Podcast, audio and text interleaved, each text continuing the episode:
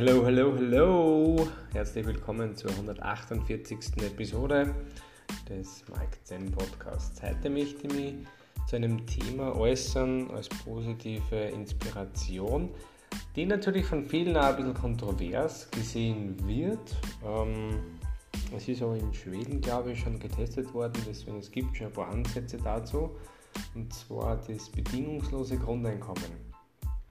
Äh, mir ist vollkommen bewusst, dass es Vor- und Nachteile gibt, das ist ja ganz klar. Ich möchte nur aus einem Aspekt heraus das Ganze, die Idee mal mitgeben. Und zwar, stellt euch mal vor, es kriegt zum Beispiel 1000 Euro im Monat, inflationsangepasst natürlich. Ähm, und mit 1000 Euro, wissen wir, geht sich ein, ein, normales Leben nicht wirklich aus. Das ist so am Limit vielleicht und wenn ich daheim wohne oder so und noch keine Miete zahlen muss, aber sonst schwierig. Das heißt, ich brauche sowieso ein bisschen Geld, kann aber etwas machen, wo ich vielleicht gar nicht so viel verdiene, was mir aber wesentlich viel mehr Spaß macht. Das heißt, finde ich was, was mir Spaß macht, habe trotzdem genug Geld, braucht man da keine Sorgen machen. Insgesamt geht es mir besser und ich bin wahrscheinlich dadurch produktiver.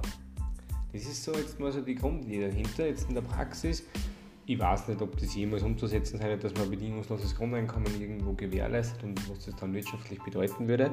Aber die Idee, die jeder für sich umsetzen kann, wenn er das möchte, dass er schaut, okay, er baut sich so einen großen Puffer aus, aus verschiedenen Einkommensquellen, nebenbei passiv, die halt auch irgendwo so 7, 8, 900 Euro sind.